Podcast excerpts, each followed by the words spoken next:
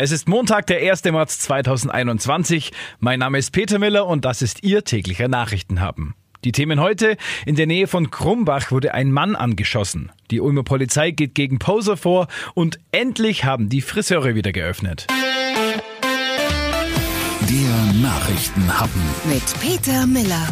Gestern am Sonntag wurde die Polizei an den Oberegger Stausee bei Wiesenbach im Kreis Günzburg gerufen. Ein Mann würde zwei Personen mit einem Messer bedrohen, hieß es. Als die Polizei dann eintraf, war der 27-Jährige nicht nur unkooperativ, sondern ging mit dem Messer auch auf die beiden Beamten los. Der Mann wurde mehrmals aufgefordert, sein Messer fallen zu lassen, der wollte aber nicht hören. Daraufhin haben die Polizisten dann Pfefferspray eingesetzt und Warnschüsse in die Luft abgegeben, was den Mann aber auch nicht interessierte. Als der Mann dann weiterhin auf die Beamten zukam, schossen sie auf den Mann und trafen ihn im Bein. Der Täter sowie die Spaziergänger, welche die Polizei gerufen haben, kamen ins Krankenhaus. Jetzt ermittelt das Landeskriminalamt und die Staatsanwaltschaft Memmingen gegen den 27-Jährigen.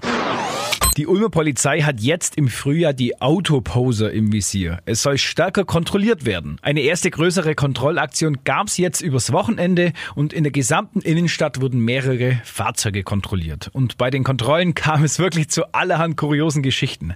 Eine 24-Jährige fuhr zum Beispiel mehrmals im Altstadtring und ist damit aufgefallen. Bei der Kontrolle der Dame gab sie dann an, sie würde ein Milchshake-Geschäft suchen. Das Problem war aber nur, im Auto saßen noch drei weitere Personen Personen und somit wurde gegen die Corona-Verordnungen verstoßen und die Dame wurde angezeigt. Ein anderer Autofahrer wurde in der Blaubeurer Straße kontrolliert, da an seinem Fahrzeug ein Blaulicht eingebaut und dummerweise in Sichtweite der Beamten eingeschaltet wurde. Das Blaulicht wurde sichergestellt und der Fahrer bekam eine Anzeige wegen Amtsanmaßung. Zudem war er mit drei weiteren Personen im Auto, was wieder ein Verstoß gegen die Corona-Verordnung war.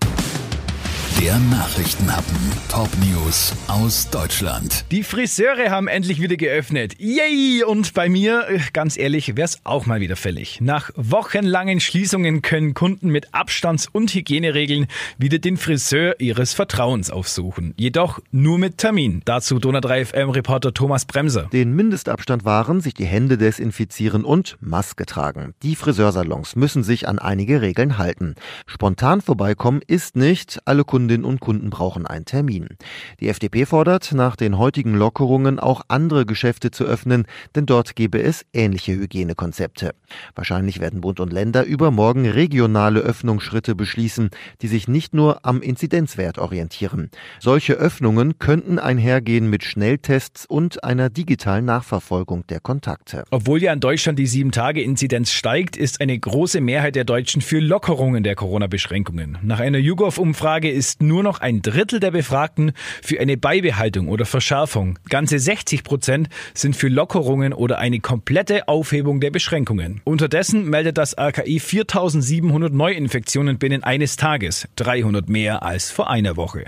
Das war's mit dem Nachrichtenhappen für heute. Wir hören uns morgen wieder und ich gehe mir jetzt erstmal einen Termin beim Friseur machen.